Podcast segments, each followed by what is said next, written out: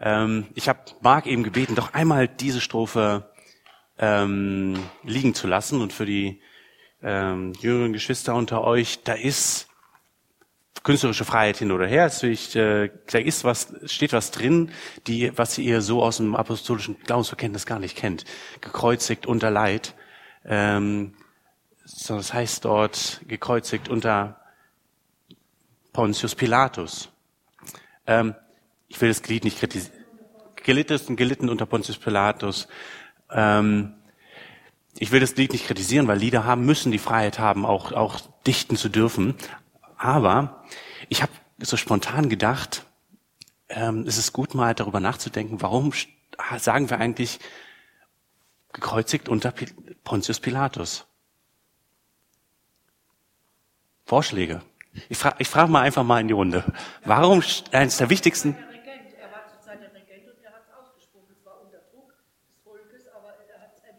Genau, Pontius Pilatus war damals Statthalter in Jerusalem. Ähm, hat es eine theologische Bewandtnis? Ruben grinst mich so an. Hast du eine Idee?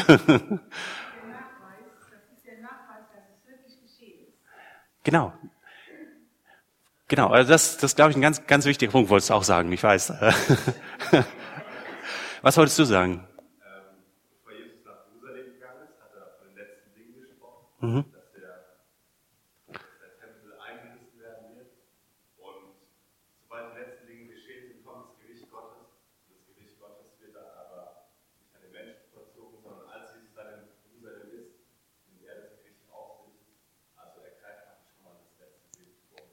Ja. Hm. Da gibt ganz viele Sachen, die so rein, das kann, kann, also ganz viele Sachen, die du mit reinnimmst, die man kaum auseinander dividieren kann, müssen wir vielleicht nochmal extra machen, weil ich würde jetzt nicht sagen, dass es falsch ist oder so, aber es vielleicht sprengt es doch den Rahmen. Aber ich gebe dir recht, da ist ganz viel äh, auch Gericht hinein, was warum geht das hier nicht? Ich versuche das anzubekommen. Ähm, was da reinspielt. Ähm, ich glaube, es ist ganz, ganz wichtig, auch was du, was du sagtest, ein ganz einfacher Punkt. Jesus hat, hat gelebt. Und, und das ist ein historischer Bezug. Wenn uns jemand fragt, warum glaubst du an Jesus Christus, kann man sagen, äh, weil er gelebt hat. Er hat äh, es gibt eine historische Evidenz dafür, es gibt einen historischen Beweis, dass er, dass er gelebt hat. Einmal in der Bibel, historische Namen, von denen wir außerhalb der Bibel wissen, die gab es tatsächlich. Ähm, und das ist wichtig, es festzuhalten. Das Reich Gottes kommt in unsere Geschichte hinein. Ich versuche gerade meinen mein, Entfern mein Laserentfernungsmesser hier anzumachen. Ich weiß nie, wie das geht. Ah, ich muss gucken, dass ich niemandem in die, in die Augen leuchte. Ah, so, mal gucken, wie weit das weg ist. Das sind drei Meter. 75. Da habe ich mitgebracht. Also einfach ein Grund, weil uns das Markus-Evangelium erklärt, das Reich Gottes ist nahe herbeigekommen. Wenn ich also jetzt hingehe, mache ich jetzt nicht in die, in die Runde, weil es in die Augen gehen kann, und jetzt mal anleuchte, so wie weit ist denn das Reich Gottes gekommen? Ah, bei dir ist es. Ah, bei dir ist es. Das Reich Gottes ist ganz nah herbeigekommen. Es ist mitten unter uns, aber wir warten noch darauf, dass es erfüllt wird. Ähm, wenn ein Herrscher ein, ein Land erobern will, braucht man normalerweise Armeen, äh, Geld, viel, viel Geld. Ähm, man braucht nicht nur eine Armee, sondern braucht auch die Treue seiner Armee, dass sie auch das tun, was, was, was gesagt ist. Es war teilweise in Rom ein Problem. Armeen waren da manchmal sehr eigenwillig und Generäle. Aber das ist so, dann Altertum, dann walzt man mit der Armee durch, durch das Land, äh, mordend, raubend, vergewaltigend, äh, wie Kriege leider bis, bis äh, heute geführt werden. Wir gucken auch in Richtung Ostukraine. Ähm, so richtet man normalerweise seine Herrschaft auf. Jesus ist komplett anders. Wir wissen das. Jesus richtet seine Herrschaft auf durch Hingabe, durch Liebe, dadurch, dass er den Menschen begegnet. Aber er will nicht zu früh schnell entdeckt werden. Jesus hat ein Problem. Du kannst einmal die PowerPoint starten. Ihr habt ja in den letzten Wochen das Wort Whistleblower bestimmt häufiger in den Nachrichten gehört. Wer weiß, was das heißt? Ich frage es jetzt nicht in die Runde, weil die, Jesus hatte nämlich einen Whistleblower. Äh, ein Whistleblower ist jemand, der ein Geheimnis kennt, vielleicht aus irgendeinem Regierungskreisen oder äh, irgendwelche Steuervermeidungs ähm, äh, Anwälte und der dann die ganze Sache aufdeckt. Seht her, ähm, hier geschieht Unrecht, ich kann es bezeugen, ich habe es gesehen. Unvergessen, die Football, äh, Fußballfans kennen die Football äh, Leagues, wo man sich manchmal fragt, warum da nicht noch mehr Leute ins Gefängnis gegangen sind. Selbst große Namen des Fußballs, die heute noch aktiv sind bei Madrid oder ähnlichen. Ähm, Trump, äh, Fehlverhalten in, gegenüber der Ukraine, Panama Papers, Steuer-CDs in Deutschlands. Verbrechen werden auf, aufgelegt durch Whistleblower. Jemand verpfeift den anderen. Was aber ist, wenn der Whistleblower was Gutes verrät? Stellt euch mal vor, als EFG hier in Ludwigshafen, als Gemeinde Gottes hier, jemand verrät der Presse, was hier alles Gutes passiert. Was wäre hier los in der Gemeinde? Vielleicht würden Leute reinkommen und würden erfahren wollen, wie? Wir haben gehört, hier werden Menschen geheilt, wenn man mit ihnen betet. Was? Hier kann man die Liebe Gottes erfahren, wenn man reinkommt? Hier wird einem praktisch geholfen? Jesus hatte seinen eigenen Whistleblower. Und er sagt ihm, hör zu, jetzt hör genau zu. Erzähl nicht weiter, was dir passiert ist. Es ist mir ernst. Das, was passiert ist, das darfst du nicht weitererzählen. Du brauchst natürlich jetzt eine plausible Geschichte, ein Alibi für das, was passiert ist. Du gehst, so wie das Gesetz Moses es sagt, gehst du hin zum Priester und erzählst, dass du geheilt wurdest. Aber du sagst meinen Namen nicht. Und du lässt dich untersuchen und wenn dich jemand fragt, warum du gesund bist, erzählst du natürlich keine Lüge, aber du erzählst von der Gnade Gottes, die dir widerfahren ist und dass du natürlich dem Gesetz Moses entsprechen willst und ähm, und dann gehst du zum Priester und lässt dich für gereinigt erklären. Ich brauche nicht erwähnen nach der Schriftlesung, dass Jesus nicht besonders erfolgreich war. Ähm, sag kein Wort, das hat der Mensch nicht besonders gut beherzigt. Ähm, ich möchte ähm, also der Damm ist gebrochen, das Geheimnis ist, ist raus. Jesus ähm, hat seinen Whistleblower. Lass uns noch mal die Geschichte äh, lesen, wie Markus sie uns erläutert. Markus 1, Vers 40. Und es kommt ein Aussätziger zu ihm, bittet ihn und kniet nieder und spricht zu ihm, wenn du willst, kannst du mich reinigen. Jesus war innerlich bewegt und streckte seine Hand aus, rührte ihn an und spricht zu ihm, ich will, sei gereinigt. Und sogleich wich der Aussatz von ihm und er war gereinigt. Und er bedrohte ihn und schickte ihn sogleich fort und spricht zu ihm, sieh zu, sage niemandem etwas, sondern geh hin, zeige dich dem Priester, opfere für deine Reinigung, was Mose geboten hat, ihnen zum Zeugnis. Der aber ging weg, die Sache eifrig zu verkünden und auszubreiten, so dass er nicht mehr öffentlich in eine Stadt gehen konnte, sondern er war draußen an einsamen Orten und sie kamen von allen Seiten zu ihm. Warum darf der Typ nichts sagen? Auch mal eine Frage in die Runde. Warum darf, soll der, soll der Mensch nichts sagen? Passiert Unglaubliches. Warum muss es geheim bleiben?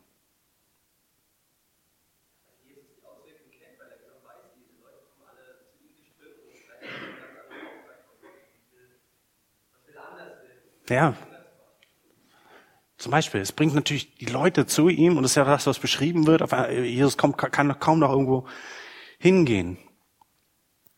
Aber Jesus hat ja auch damals gesagt, er vertraute sich eben nicht an, denn er erkannte sie, er wusste, dass die alles weiter plaudern. Und vielleicht war das nur ein genialer Plan. Und jemand ist bestärkt hat, sagt nichts, wusste eh, dass es war klar. sind wir Menschen ja heute. Genau, also wenn ich dir ein Geheimnis erzähle, sag's bitte deiner besten Freundin nicht. ist die Sicherheit, also ein geheimer, perfider Plan von, von Jesus, weiß nicht, ob, ob Jesus wäre schon fast ein bisschen unehrlich, äh, wie Jesus spielt, aber es, aber es ist tatsächlich so, wie, wie wir gehen so mit Geheimnissen um. Sag's niemandem, das ist auch, auch schwer. Ne? Genau, ich sag's nur dir und der Presse und den Pharisäern. Ähm, und ähm, bevor ich da mal weiter drauf eingehe, will ich doch mal zurückgreifen auf meine, auf die Predigten vom, vom letzten Mal, die ich gehalten habe. Wir haben nämlich festgestellt, dass das Evangelium sich durch drei Dinge ausbreitet. Einmal, dass es verkündet wird. Das, was ihr an eurem Arbeitsplatz, zu Hause, mit euren Kindern, äh, im Hauskreis, beim Sport macht, das Evangelium wird verkündet. Dadurch breitet sich das Evangelium aus. Es werden Kranke geheilt. Betet für Kranke. Es ist eines der wichtigsten äh, Dinge, durch die Reich Gottes sich ausbreitet. Und es werden Dämonen ausgetrieben. Kranke heilen, Dämonen austreiben. Das ist quasi die, die, die Armee, die Gott schickt. Die Armee des Guten. Man erobert das Land, in dem der Teufel ausgetrieben wird. Und das ist Ausleben dessen, was Jesaja im Alten Testament sagt. Jesaja 61, Vers 1. Der Geist Gottes des Herrn ist auf mir, weil der Herr mich gesalbt hat. Er hat mich gesandt, den Elenden gute Botschaft zu bringen, die zerbrochenen Herzen zu verbinden, zu verkünden, den Gefangenen die Freiheit, den Gebundenen, dass sie frei und ledig sein sollen, zu verkündigen ein gnädiges Jahr des Herrn und einen Tag der Rache unseres Gottes, zu trösten alle Trauernden, zu schaffen den Trauernden, zu, zu Zion, dass ihnen Schmuck statt Asche, Freudenöl statt Trauer, schöne Kleider statt eines betrübten Geistes gegeben werden, dass sie genannt werden Bäume der Gerechtigkeit, Pflanzungen des Herrn, ihm zum Preise. Wir hatten schon beim letzten Mal festgestellt, Jesus ist kein kalter Mensch, der seine, seine To-Do-Liste auf der Mein Weg zum Messias sein abhakt und guckt, okay, das muss ich machen, das muss ich noch Kranke heilen, Dämonen austreiben, ein bisschen verkündigen, sondern dass er ähm, ein mitfühlender Mensch ist, ein weinender Gott. Jemand, der aus der Synagoge kommt, und das hatten wir beim letzten Mal betrachtet, und sich hinwendet zur Schwiegermutter von Petrus und sie heilt. Die vielen beachtet, den Einzelnen betrachtet und mitfühlt, sich erbarmt. Und so ist es auch hier. Und mich trifft diese Liebe immer wieder ins Herz. Und es kommt ein Aussätziger zu ihm, heißt es, bittet ihn, kniet nieder und spricht zu ihm, wenn du willst, kannst du mich reinigen. Und er war innerlich bewegt und streckte seine Hand aus, rührte ihn an und spricht zu ihm, ich will, sei gereinigt. Hier begegnet uns Jesus mit Gefühlen, mit Hingabe an den einzelnen Menschen. Die Dreierliste, die ich genannt habe, verkünden, heilen, Dämonen austreiben, müssen wir ganz dringend um einen ganz wichtigen Punkt ergänzen. Das Evangelium wird durch Liebe und Mitleid verbreitet. Dadurch wächst das Reich Gottes. Wir sehen hier nicht jemanden, der einfach sagt, ach, du bist krank hier, heim heilen, sondern, sondern einer, der sich hinweist, der, der berührt ist. Lepra war für die Menschen damals, für heute auch, äh, ein furchtbares Los. Ähm, in der Bibel werden verschiedene Krankheiten unter, unter dem Begriff Lepra zusammengefasst, verschiedene Hautleiden. Ähm, aber hier scheint es tatsächlich Lepra oder was ähnliches zu sein, eine stellende Krankheit. Man, woran, woran mache ich das fest? Man sieht, dass Jesus innerlich be bewegt ist. Wenn es nur, ne, dass der Mensch schon offenbar gezeichnet ist durch Armut, durch die Krankheit. Und Jesus lässt sich bewegen. Es ist eine Krankheit, bei der die Gliedmaßen sich äh, entstellen, teilweise abfallen ähm, und, ähm, und so fortschreiten. Das Gesicht wird entstellt. Eine furchtbare Krankheit. Ähm, ist auch ansteckend. Die Menschen werden ausges ausgeschlossen von Familie, von Gesellschaft und damit, und das ist ein wichtiger Punkt, auch irgendwie vom Volke Gottes kein Zugang zum Tempel mehr. Ist nicht mehr so richtig dabei. In der Synagoge, man ist nicht dabei, man ist außen, man gehört nicht mehr dazu. Und dann ist die Frage, wer hat Schuld? Wird er nicht gerettet? Gehört er zum Volk Gottes? Furchtbare furchtbare Fragen. Ich kann mir vorstellen, dass wie heute auch manche eher so kaltherzig solchen Menschen begegnet sind. So, bleib weg von mir. Gott hat dich gezeichnet oder gestraft. Du musst, gehörst nicht mehr dazu. Jesus ist anders. Dieser Mann kommt eben in höchster Not zu Jesus. Wenn du willst, kannst du mich heilen. Und dann die Antwort, die uns so viel über Jesus erzählt. Ich will. Streckt die Hand raus. Er bricht das Gesetz Mose. Wird er sich verunreinigen? Wird er angesteckt? Die Hand kommt näher und näher. Die Jünger rufen schon, Jesus, was machst du da? Das gehört sich nicht. Mose verbietet das. Das ist gefährlich. Und der Kontakt ist da. Und es passiert in dem Moment, dass Himmel und Erde sich berühren und das unglaublich passiert. Nicht die Krankheit breitet sich aus, sondern Reich Gottes, Gesundheit breitet sich aus. Das Reich Gottes wird in dem Mann aufgerichtet. Nicht die Dunkelheit nimmt weiter Raum, sondern das Licht Jesu Christi, ein Stück Himmel, kommt auf die Erde und berührt diesen Mann. Und wie es im Text heißt in Jesaja, für diesen Mann und für diese Welt heißt es, das Gnadenjahr des Herrn ist angebrochen. Der Mann wird geheilt. Reich Gottes ist ansteckend. Und sogleich wich der Aussatz von ihm, heißt es weiter, und er war gereinigt. Nun zurück zur Frage von vorhin. Er bedrohte ihn und schickte ihn sogleich fort und spricht zu ihm, sieh zu, sage niemandem etwas, sondern gehe hin, das ist das Alibi, ne, die Cover-up-Story. Geh hin zum Priester, opfer deine Reinigung, was Mose geboten hat, ihnen zum Zeugnis, damit sie wissen, dass da was passiert ist, alles seine Richtigkeit hat. Warum? Die Geschichte steht nicht allein, sondern sie ist ein Teil des Evangeliums. Und es ist immer gut, einmal, einmal so einen Bogen zu machen. Markus Evangelium, werden ja in den letzten Monaten sicherlich der andere gelesen haben. Das ist so eine Stunde einmal durchlesen. Macht einen Bogen von, das, äh, von Anfang bis zum Ende, logischerweise, ähm, dass Jesus auftritt oder Johannes auftritt, bis dass Jesus gekreuzigt wird und auferstanden wird. Und diese Geschichte spielt jetzt am Anfang im ersten Kapitel. Man muss sich fragen, warum? Warum gibt sich Markus die Mühe, teures Papyrus zu verschwenden, um diese Geschichte, gerade diese Geschichte aufzuschreiben? Welche Funktion hat sie in diesem Text? Es gibt nämlich einen Konflikt, der sich langsam aufbaut. Und das, diese Geschichte ist der erste Schritt in diesen Konflikt hinein. Eine Bedrohung, die Jesus nämlich sehr wohl kennt und die er nicht weiter anheizen will, jedenfalls nicht zu früh. Es ist der Tempel, es ist die Tempelhierarchie. Es sind die Schriftgelehrten, die Pharisäer, die Sadduzäer. Heilen außerhalb des Tempels, außerhalb dessen, was Mose geboten hat.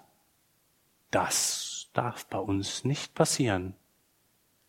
Wir vertreten Gott auf der Erde. Wir sind der Tempel. Ich bin der hohe Priester. Wieder ein Anführer, der am Ende noch am, vielleicht noch auf die Idee kommt zu behaupten, er wäre der Messias, der von Gott geschenkte König Israel. Schon mal gar nicht, schon aus zwei Gründen nicht. Einmal, wenn schon Messias, dann einer von uns. Einer, der recht gläubig ist und die richtigen Stallgeruch hat. Und zum anderen, Messias sind gefährlich. Für alle. Wenn jetzt wieder jemand herkommt und erklärt, er ist der König der Juden, wen bringt es auf die, wen bringt es auf die Bühne? Leute wie Pontius Pilatus, die Römer. Denn die werden ja wohl kaum den König der Juden akzeptieren, der von ihnen gar nicht gestützt wird, der vielleicht sogar ein Gegenprogramm hat, heilen, Dämonen austreiben, solche, solche Sachen. Ähm, wenn jetzt dieser Jesus auftritt und sich als König noch ähm, deklariert, dann kommen die Römer. Die zwei Konflikte fangen an, sich in dieser Geschichte aufzubauen. Und deswegen, shh, sag nichts. Das Reich Gottes kommt, ja, aber sei leise. Aber ich glaube, für uns ist diese Zeit nicht mehr da. Also zu euch sage ich nicht, seid leise, berichtet nicht, was hier passiert. Ganz im Gegenteil. Das Reich Gottes ist nahe herbeigekommen, bedeutet, dass jetzt das Reich Gottes da ist, wir nicht mehr schweigen sollen, sondern das Reich Gottes, das Evangelium nach außen tragen sollen. Indem wir es, ähm, indem wir es verkünden. Unseren Nachbarn, unseren Arbeitskollegen, unseren Schulkameraden, unseren Studienkollegen, dass wir ihnen erzählen davon dass wir Kranke heilen. Es mag durch Handauflegen, durch ein Wunder sein. Und auch dadurch, dass wir uns zu, zu den, dass wir den Kranken, die in der Gemeinde oder anderswo sind, dass wir ihnen begegnen und ihnen helfen. Reich Gottes ist oft sehr, sehr praktisch. Dämonen austreiben, ja, Dämonen austreiben. Gerade im Markus-Evangelium, wir werden das immer wieder sehen. Wir glauben daran, dass das Reich Gottes sich dadurch ausbreitet, dass der Teufel auch fliehen muss. Aus dem Leben der Menschen, Süchte, Bedrängnisse, Nöte, Ängste, Depressionen. Dass wir beten und es passiert was. Das Reich Gottes breitet sich aus. Menschen werden frei. Und ganz wichtig, ich glaube, dass der für mich der für, für mich persönlich der wichtigste Gedanke aus dieser Predigt. Das Evangelium ist wird ausgebreitet durch Liebe und Mitleid. Und dass wir nicht nur hingehen und sagen, was auch gut ist, dass wir das Evangelium herauspausen, aber herausposaunen, aber dass wir es in Liebe und in Mitleid und Annahme tun, den Einzelnen sehen. Das finde ich ganz, ganz wichtig. Lasst uns gemeinsam beten. Ich bin zum Ende gekommen. Das war eine kurze Predigt. Und, und äh, ja, wir wollen eine Geme Gebetsgemeinschaft haben. Ähm, wenn du beten möchtest, dann tu es gerne so laut, dass alle auch hören in kurzen Worten. Und ich werde dann gemeinsam abschließen. Lass uns gemeinsam dazu aufstehen.